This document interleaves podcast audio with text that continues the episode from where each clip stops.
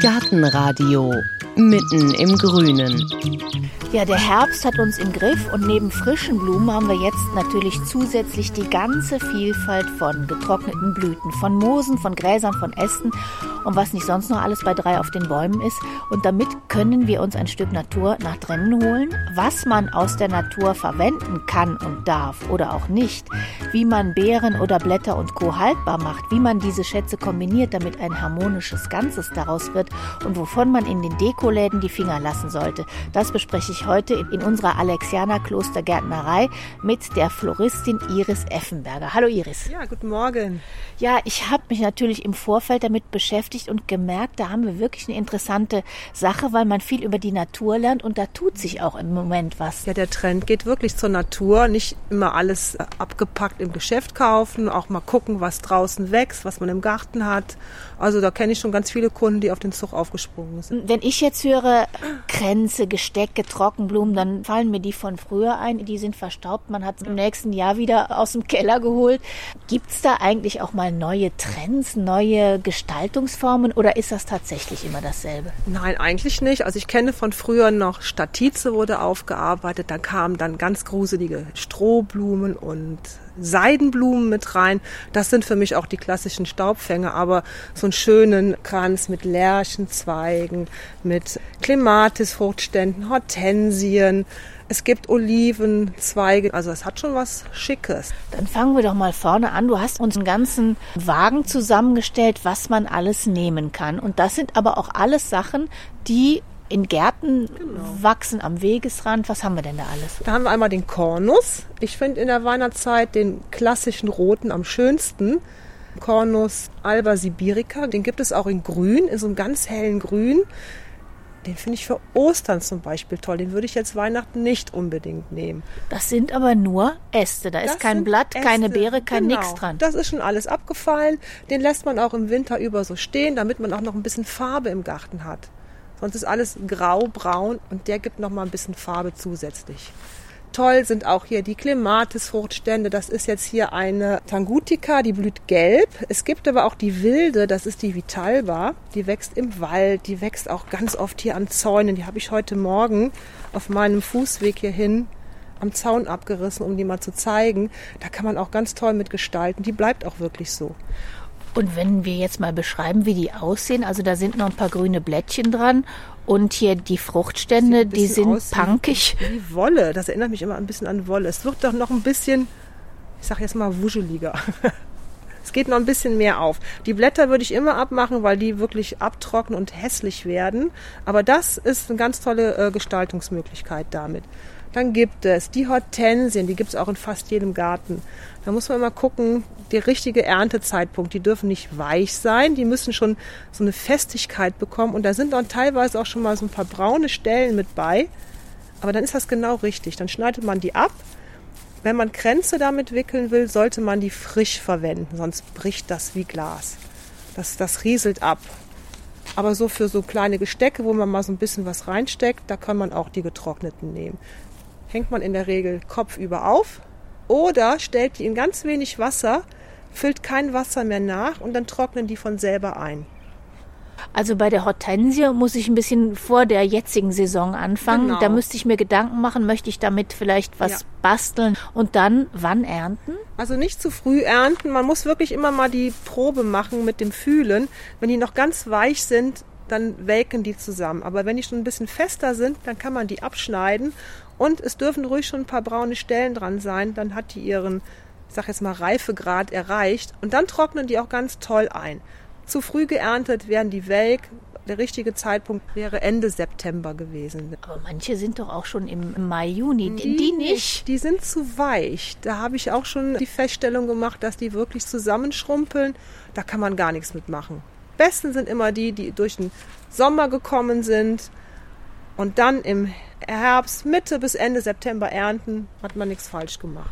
Wo wir dann gerade schon bei den ähm, Blüten sind, die es auch schon früh im Jahr gibt. Wie sieht es denn aus mit Lavendel zum Beispiel? Wenn ich mir mal so was Mediterranes mit in den Herbst, ja. den schneidet man ab, hängt ihn über Kopf zum Trocknen hin und dann rieselt alles raus. Der darf nicht zu so sehr aufgeblüht sein. Da dürfen vielleicht ein paar Blüten auf sein, aber nicht in voller Blüte. Dann rieselt der ab. Der muss noch richtig blau sein. Dann gucken wir mal, was man jetzt alles, wenn man durch den Garten streift, was man da alles ernten kann. Hier ist die Schönfrucht, die Calicarpa. Ganz lila kleine Beeren. Nennt sich auch Liebesperlenstrauch. Passt, finde ich. Der ist im Sommer unscheinbar, der hat ganz kleine rosa Blüten, die man kaum sieht. Also der wirkt wirklich im Herbst, wenn das Laub ab ist. Und dann kann man ihn auch etwas schneiden. Das ist dann ähm, der Rückschnitt. Kann man super für Kränze verwenden. Dann bleiben wir doch erstmal bei den Beeren. Die sind ja jetzt wirklich in Hülle und Fülle an Sträuchern. Es gibt schwarze, es gibt rote. Aber manche, wenn man die pflückt, die werden natürlich auch schnell matschig dann. Ja, hier auch so ein Hagebuttenzweig liegen. Den würde ich jetzt auch nicht mehr nehmen, weil die sind ganz weich. Die werden nichts mehr, wenn die noch hart sind. Dann kann man die äh, verwerten. Die sind noch hart, die trocknen irgendwann ein, aber die würden jetzt abfallen. Die schon so ein bisschen genau, matschig die sind. hätte man Anfang Oktober ernten sollen. Das ist jetzt schon eigentlich zu spät für die Ernte. Oder man hat die noch grün im Garten. Dann sind die auch noch richtig hart, die kann man auch noch verwenden. Die werden noch ein bisschen rot, wenn man die dann steckt, aber nicht so rot wie die jetzt hier. Die sind jetzt eigentlich überreif. Feuerdorn könnte man auch ernten. Ich habe da unten Zieräpfel, die sind von meinem Baum. Der hat jedes Jahr hunderte Früchte. Da gehe ich auch immer dran und ernte was. Die schrumpeln auch irgendwann ein. Also das ist jetzt nichts, was über Jahre hält. Aber ich finde für so einen Kranz oder wenn man die in ein Gefäß macht, da eine Kerze draufstellt, super Dekoration. Es gibt auch Quitten, Zierquitten, die kann Ah, man auch nehmen. Da haben wir welche, die sind hier so gelb-grün, die auch einfach abmachen und Genau. Und dann kann man die auf den Kranz legen oder auch in ein Gefäß legen. Die duften auch ein bisschen. Es gibt auch die richtigen Quitten, wo man Likör und Marmelade von machen kann. Die haben natürlich einen ganz intensiven Duft. Wenn man die bekommt, das ist auch toll. und die fangen dann auch nicht an zu schimmeln. Irgendwann schon. Dann müssen sie runter. Dann müssen sie runter, genau. Wie die Zieräpfel auch oder halten die? Die schrumpeln ein. Die halten. Also über den ganzen Advent kann man die auf dem Adventskranz lassen. Das ist kein Problem. Das hier auch. Klar, irgendwann schrumpelt das so zusammen, dass es vom Kranz rieselt. Aber nach vier Wochen darf es auch rieseln. Also wir haben Blüten, wir haben Beeren, wir haben Äste hier bei dem Kornus und was haben wir hier? Ist sowas ge geschwungene Äste? Das ist eine Korkenzieherweide. Korkenzieherhasel, so richtig. Ja, da macht man auch die Blätter ab. Wächst sehr langsam im Garten. Also man muss wirklich ein paar Jahre warten, bis man ein tolles Exemplar hat, wo man mal ernten kann. Aber den kann man auch nachher toll über Kränze legen. Den kann man mit Kiefer kombinieren. Also es sieht auch super in der Vase aus, mit einer Amaryllis zum Beispiel. Aber wir haben noch eine Frucht vergessen. Physalis, die Lampionblume. Also wenn man die im Garten hat, die verbreitet sich unheimlich. Die kann man auch toll nehmen. Die kann man aufmachen, da ist ja die Frucht drin. Könnte man jetzt so auf den Kranz machen oder als Ganzes. Oder wenn man noch ein bisschen wartet, dann ist die wie skelettiert. Dann kann man da durch diese Schicht die Perle da drin sehen. Das sieht auch toll aus. Die so ganz dünn und man sieht die Orangeperle. Ähm, hier haben wir noch den Schneeball, den Mittelmeerschneeball. Jetzt blüht der, aber der bildet nachher so metallisch blaue Perlen. Die trocknen auch ganz toll. Die kann man auch für Gestecke und Kränze nehmen. Und die hat bald jeder im Garten. Da warte ich dann aber, bis die Perlen dran sind. Ja, genau. Auch hier diese Blütenskimmie, die sind die Knospen, die wird ja im Frühjahr blühen. Aber die kann man auch toll für solche Sachen nehmen. Ist das, wenn ich jetzt spazieren gehe? Durch den Wald oder an Wiesen vorbei? Da stehen ja unglaublich viele Büsche und das leuchtet einem oft so verführerisch entgegen. Kann ich mir da einfach mal was abmachen? Also ich habe mich schlau gemacht vorher, weil einiges ist verboten. Hagebutten darf man ernten, man darf auch die Kadendistel, die ist auch nicht geschützt, die darf man wohl auch ernten. Aber ansonsten, es gibt ja auch äh, wilden Ilex, der mit den roten Beeren, da darf man nicht dran gehen, der steht unter Naturschutz. Auch Moos darf man sich nicht aus dem Wald holen, weil das auch geschützt ist. Wie sieht es aus mit Bückware? Also wenn ich jetzt spazieren gehe und da habe ich ja unheimlich viel Kastanien und Tannenzapfen, das kann ich schon mitnehmen, oder? mitnehmen. Kiefernzapfen auf jeden Fall. Es gibt auch schöne Lärchenzapfen, die man mitnehmen kann. Die hängen, wenn man Glück hat, noch so an so einem schönen Ast. Nach dem Sturm mal gucken, was auf dem Boden liegt. Natürlich wieder nicht aus dem Baum abreißen. Also ich verwende die sehr gerne einfach mal über den Kranz legen. Es gibt auch bemooste Zweige, wo auch Flechten drauf sind, aber alles nur, was auf dem Boden liegt. Nichts abpflücken, das sollte man tunlichst vermeiden. Da hinten liegt auch Moos, aber du hast schon gesagt, ich darf es nicht aus der Natur Nein. entnehmen. Man kann es beim Floristen kaufen. Es gibt dieses Lappenmoos und dann gibt es noch ein Polstermoos. Das ist ein bisschen dicker, kann man auch sehr schön verwenden, gibt so einen richtig schönen natürlichen Charakter. Also Mooskränze finde ich persönlich auch im Moment viel schöner, weil die Tanne hat in den letzten Jahren keinen Frost mehr abbekommen. Die braucht Frost, um haltbar zu werden. Und wenn man jetzt Tanne schneidet, das hält nicht. Die fängt irgendwann an abzurieseln. Und Moos, das hält. Das wird schön mit den anderen Werkstücken dekoriert. Dann sieht man auch gar nicht, wenn das Moos nachher etwas brauner wird. Das stört dann nicht. Das hier war das Holstermoos, das ist auch so ein bisschen dicker. Genau. Und das, das andere ist das, das Lappenmoos. Das merkt man schon ganz dünn. Das ist wirklich wie so ein Teppich. Ich habe mal versucht, eine Fahrradkiste zu tapezieren mit diesem Lappenmoos und habe das dann mit Kaninchendraht mhm. festgemacht. Das sah dann aber ganz schnell ganz braun und unansehnlich ja, aus. Ein bisschen mit Wasser einsprühen. Das reicht eigentlich schon regelmäßig. Ja. Und auch so ein Kranz, wenn ich kann den aus Moos mache. Ja, klar, kann man einsprühen. Natürlich, da passiert nichts. Das wird auch nachher heller. Das wird dann auch trocken. Mich stört das jetzt nicht, aber wer es dann lieber wieder in, in grün hat, der sollte schon mal mit einem Wäschesprüher oder mit, wo man die Blumen mit einsprüht, kann man das ruhig mal ein bisschen nass machen. Gucken wir mal weiter hier auf dem Wagen. Hier sehe ich jetzt noch was ganz Interessantes. Was ist das? Das sind Echeverien, das sind Zimmerpflanzen. Die kommen auch eine ganze Zeit ohne Wasser aus. Die kann man andraten, die kann man sich auch auf so einen Kranz stecken, wenn man das möchte. Die sehen ehrlich gesagt für mich als Laien aus wie Sempervivum. Ja, sieht auch genauso aus. Sempervivum ist das für draußen.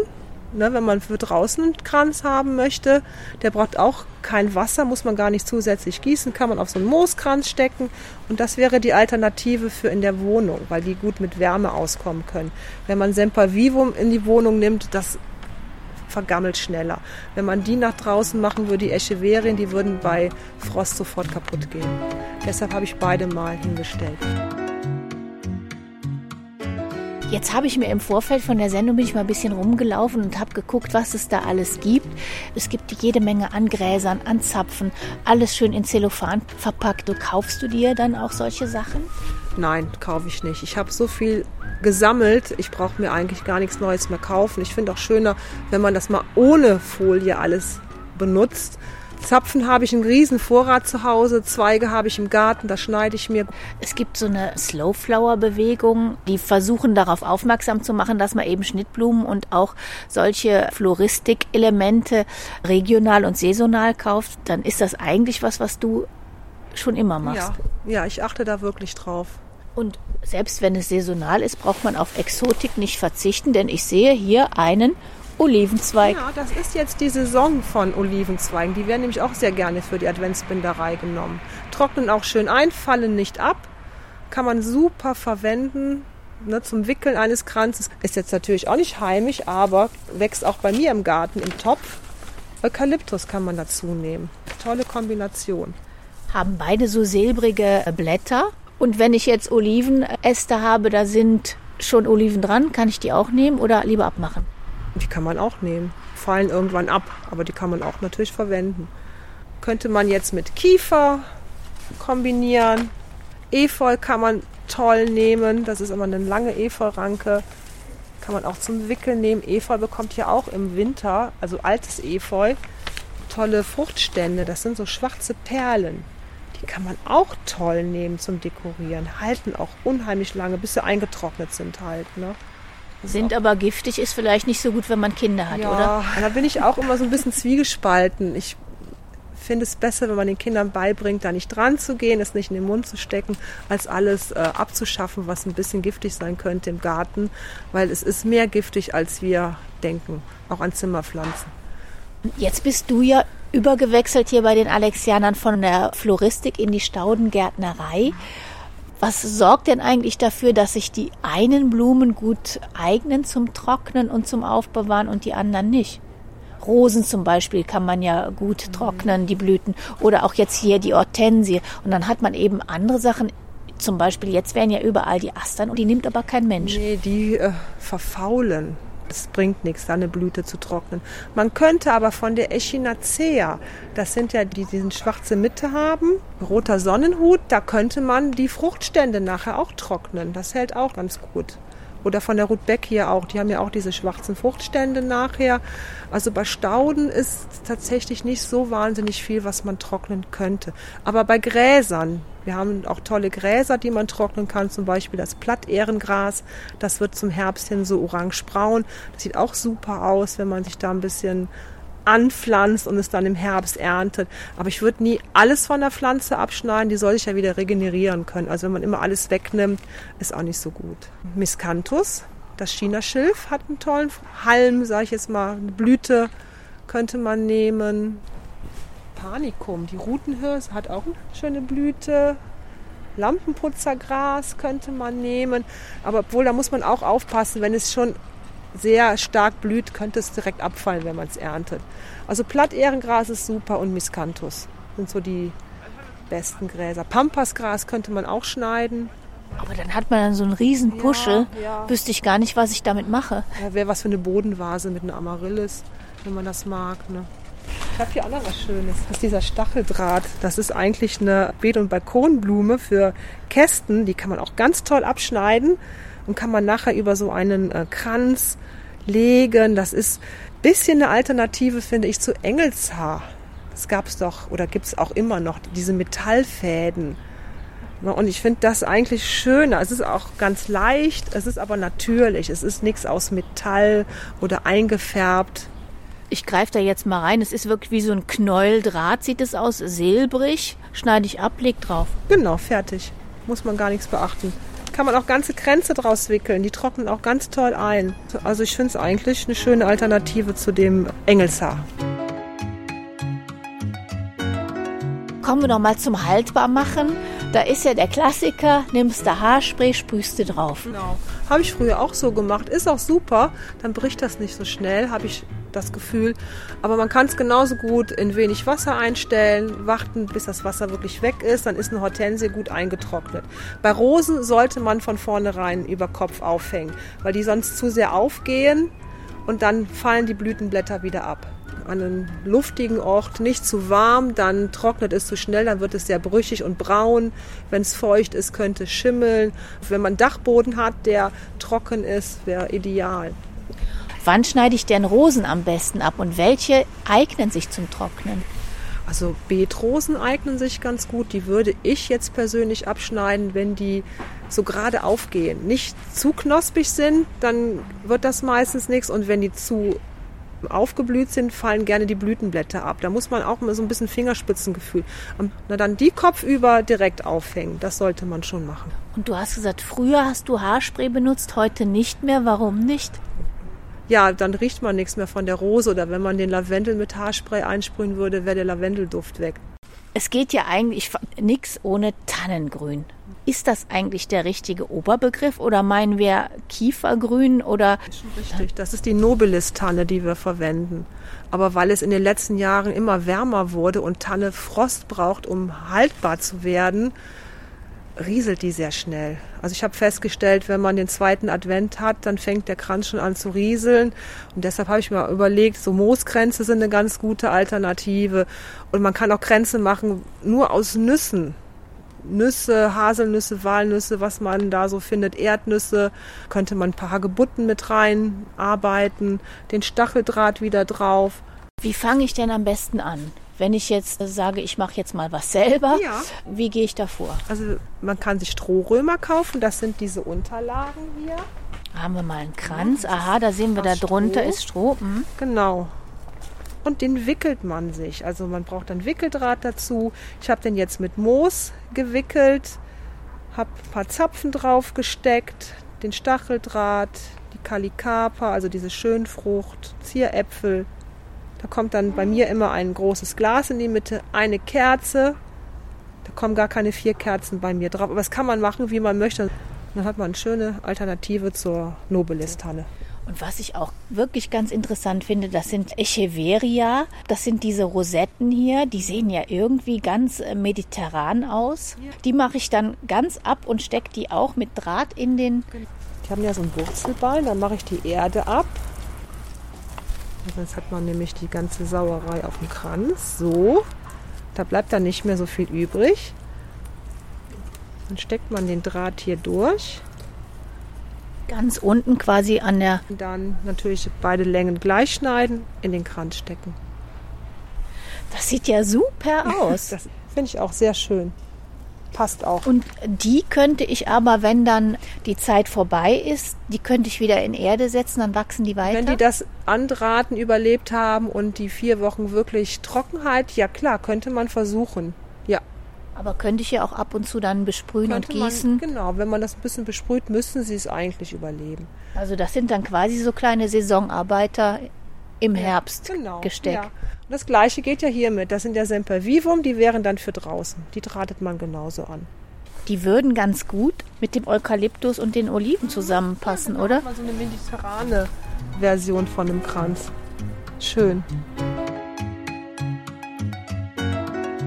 Und dann gab es früher immer diese Schwämmchen, da hat man was reingesteckt. Ja, die gibt es auch noch und da gibt es mittlerweile auch Alternativen. Das ist ja auch Plastik. Was ist einem da gar nicht so klar, was man da eigentlich alles benutzt? Ja, diese Oasisblöcke sind jetzt auch nicht so besonders toll für die Umwelt. Ja, hier haben wir so ein Oasis. Das ist jetzt für Trockengestecke. Das ist so ein grauer Schwamm. Den weicht man natürlich nicht ein. Ne, und wenn man mal so drüber reibt, das ist, ich würde sagen, Kunststoff. Ne? Und das ist hier für Frischblumengestecke.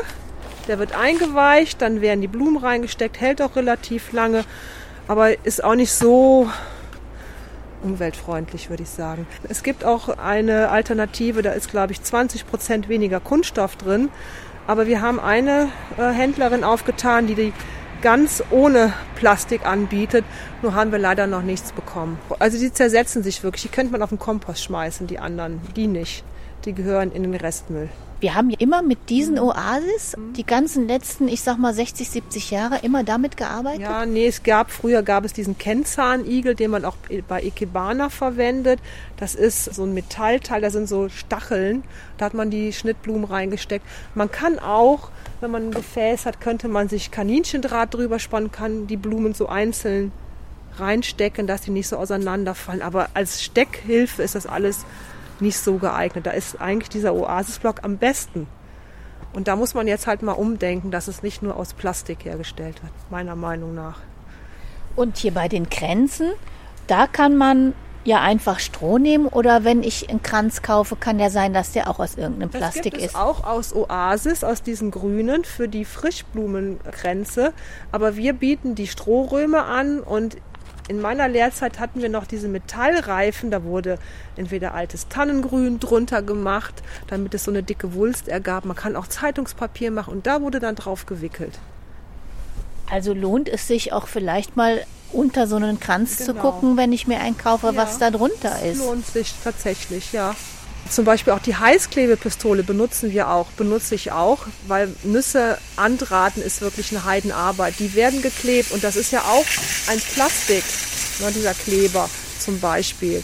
Ich habe diesen Kranz, da habe ich alles gesteckt, da habe ich keinen Kleber genommen, habe ich alles angedrahtet, wie man das früher gemacht hat, bevor es die Heißklebepistolen gab.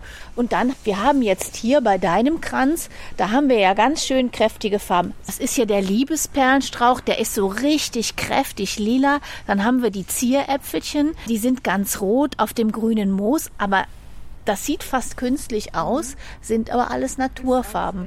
Wenn ich jetzt aber losmarschiere und kaufe mir was, dann kann es natürlich sein, dass ich auch viele gefärbte Pflanzen, gebleichte Pflanzen kriege, Genau. oder? Ja, sollte man auch vielleicht mal drauf achten, muss nicht unbedingt sein. Ne? Aber wie erkenne ich das? Wenn die jetzt nicht gerade galaktisch, rosa, pink sind oder so. erkennt man meistens am Stiel. Also hier bei der Kardendistel, die habe ich abgeschnitten, wie wir die noch im Verkauf hatten. Die ist ja bis unten hin hell und meistens bei den gefärbten ist bis hierhin eine tolle Farbe und dann kommt die Naturfarbe. Da sieht man, dass die so getaucht worden sind. Also wie schädlich das jetzt mit den Farbstoffen ist, weiß ich nicht so hundertprozentig, aber die Wege sind halt sehr lang. Es kommt alles aus dem asiatischen Raum, es wird gefärbt. Die Lebensbedingungen und die Arbeitsbedingungen da sind ja auch nicht gerade die besten. Also sollte man schon mal gucken, was man da sich in die Wohnung holt. Und man riecht es auch ganz oft. Also wenn Pflanzen ganz streng riechen, künstlich riechen, dann ist da irgendwas an Farbstoff dran. Wenn jetzt jemand sagt, das finde ich ganz toll, ich besorge mir jetzt vielleicht Moos, ich habe dieses oder jenes abgeschnitten, gibt es so eine Formel, wo man sagen kann, wenn du jetzt irgendwas möchtest zu Hause, ein Strauß, ein Gesteck, ein Kranz, wie gehe ich da vor? Ich finde, eigentlich kann man alles zusammen kombinieren, wenn es einem gefällt. Früher galt immer die Regel, rosa und gelb gilt nicht. Das ist schon ganz lange aufgeweicht, weil mittlerweile kann man auch pink und orange zusammen kombinieren. Und wenn man da jetzt noch eine dritte Farbe zu nehmen würde, zum Beispiel ein tolles Lila zu Pink und Orange, ist das wieder eine ganz andere Wirkung. Und ja, das kann man jetzt gar nicht so pauschal sagen, weil ich finde immer, Farben sind auch so jahreszeitenabhängig. Und wenn ich jetzt so einen Kranz habe und ich habe so einen schönen Strohkranz, womit fange ich denn dann an? Ja, als erstes macht man das äh, Lappenmoos drauf. Und dann fängt man an zu dekorieren. Also ich gucke immer, dass ich das so ein bisschen gruppiere. Nicht Zapfen vereinzelt, sondern ich mache immer so zwei zusammen. Ich mache auch zwei Äpfel. Man kann auch mal einen, aber in der Regel mache ich immer alles in Gruppen. Man könnte auch noch viel mehr Äpfel drauf machen. Drei, vier, fünf, sechs, da ist nach oben hin gar keine Grenze. Ja, das Gruppieren, dass es ein bisschen harmonisch aussieht, dass nicht auf der einen Seite zu viel Zapfen sind, auf der anderen Seite hat man dann keine mehr. Aber das je öfter man das macht, umso schneller kriegt man da auch so ein Empfinden für. Und hier sind jetzt Zapfen drauf. Wie hast du die denn festgemacht? Ich sehe gar nicht. Ich angedrahtet. Hier ist ein Draht. Ja, den sieht, sollte man auch nicht sehen. den, hier in die Lamellen wird das so reingeschoben, angedrahtet und dann kann man das, hier sieht man es, kann man das wieder raus. Und man könnte es fürs nächste Jahr wieder verwenden, die Zapfen. Man könnte den ganzen Strohkranz wieder aufmachen, weglegen, die können, können alle in die Biotonne geschmissen werden. Hier hat man keinen Plastikmüll. Es ist nichts geklebt, es ist nichts mit Heißkleber gearbeitet worden. Aber bei Nüssen ist es schon schwierig. Also die habe ich auch beide Augen zu, die klebe ich auch an. Walnüsse oder auch Haselnüsse? Walnüsse, Haselnüsse, Erdnüsse. Man könnte sogar. Erdnüsse? Erdnüsse kann man auch nehmen, ja. Man kann auch in der Gewürzabteilung kann man Sternanis, Zimtstangen kaufen. Was auch toll ist, sind Granatäpfel. Aber es gibt halt immer nur so große. Also wenn man einen großen Kranz macht, große Granatäpfel oder einen Granatapfel in eine Schale legen, ein paar Tannenzapfen dazu. Kastanien? Geht auch, schrumpeln aber auch nach einer gewissen Zeit ein. Könnte man auch, ja klar. Dann nur die, die, ich sag mal, die normalen oder auch die Esskastanien? Die Esskastanien sind toll, wenn die noch in dieser Schale sind. Ist aber sehr stachelig. Sollte man Handschuhe anziehen. Und dann hast du schon gesagt, auch im Gewürzregal kann man räubern. Was ist denn mit diesen ganzen Scheiben, mit den getrockneten Orangen, Zitronen? Genau, die könnte man sogar selber trocknen.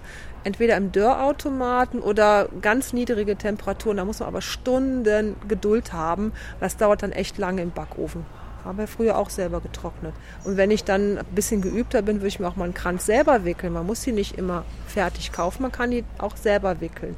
Das wird ja angeboten, die Tanne wird im Bund verkauft. Ist natürlich eine Geschicklichkeitsfrage, aber wenn man den zwei, dreimal aufgemacht hat, weil er nicht schön war, dann kann man es irgendwann. Aber Tanne kaufe ich ja jetzt eigentlich nicht mehr, weil die rieselt ja, ja schnell, genau. weil der Frost fehlt. Ja. Also fällt das ja eigentlich ja, aus. Ja, das stimmt. Man könnte aber auf die Kiefer umschwenken, die hält ganz gut. Oder die Olivenzweige könnte man nehmen mit dem Eukalyptus. Man könnte aber immer als Unterlage einen Mooskranz machen und dann mit Zweigen arrangieren. Und wenn ich das dann auch alles selber gesammelt habe, dann kann das auch alles entweder in die Biomülltonne oder auf den Kompost. Genau, richtig. Ja, man kann auch die Zapfen, man könnte die jetzt wieder abmachen, weglegen. So mache ich das jedes Jahr. Ich habe immer dieselben Zapfen drauf. Natürlich die Früchte vergammeln, die kommen dann in die Tonne. Moos wegmachen, Kranz in den Keller legen, hat man es fürs nächste Jahr wieder, wo man mehr starten kann dann würde ich mal sagen, ran an alles, was man sammeln, abschneiden darf im eigenen Garten oder eben auch sammeln draußen in der Natur. Einiges geht ja. Ich sage vielen Dank an Iris Effenberger. Bitte. Hier in unserer Alexianer Klostergärtnerei. Wie immer gibt es auch ein paar Bilder auf gartenradio.fm. Ich sage Dankeschön fürs Zuhören. Mein Name ist Heike Sikoni. Machen Sie es gut.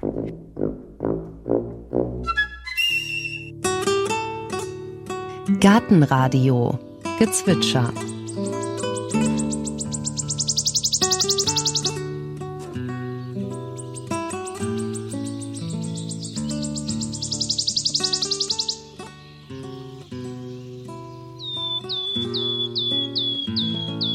Das war der Waldlaubsäger. Gartenradio Ausblick. In der nächsten Folge hören Sie, Da geht es um einen ganz besonderen Gärtner, einen Friedhofsgärtner. Seit 23 Jahren ist Erich Reichert von morgens sieben bis nachmittags um vier auf dem jüdischen Friedhof in Köln-Deutz zu finden. 5000 Gräber sind dort dicht an dicht in einem lichten Wald. Vor 80 Jahren wurde dort der letzte Mensch bestattet und Tag für Tag ist Erich Reichert damit beschäftigt, den Friedhof in eine Oase der Artenvielfalt zu verwandeln. Er dengelt die Sensen selbst, mit denen er die Wiesen zwischen den Gräbern mäht. Mit einer selbstgebauten Baumzupfmaschine entfernt er Tausende von Baumsprösslingen, die den Friedhof sonst zuwuchern würden, und Totholz aus den Baumkronen entfernt er nicht mit Leiter und Säge, sondern mit einem Seil und einem gelben Säckchen, das er schwingt wie ein Lasso und dann 20 Meter hoch in die Krone wirft. Wow. dann aufgeschmissen. Da sieht man jetzt, wo er hängt. Und jetzt habe ich natürlich die unteren Äste im Weg um. Jetzt geht der kleine gelbe Sack wieder nach oben, den ziehen Sie nach Ja. oben. Jetzt haben Sie den über die Äste Genau. gezogen und Ja. der kann jetzt Und dann runter. kann ich den oberen rausziehen. Bis ich den erwische, kann das manchmal eine Stunde brauchen. Und dann habe ich dann zigmal geworfen.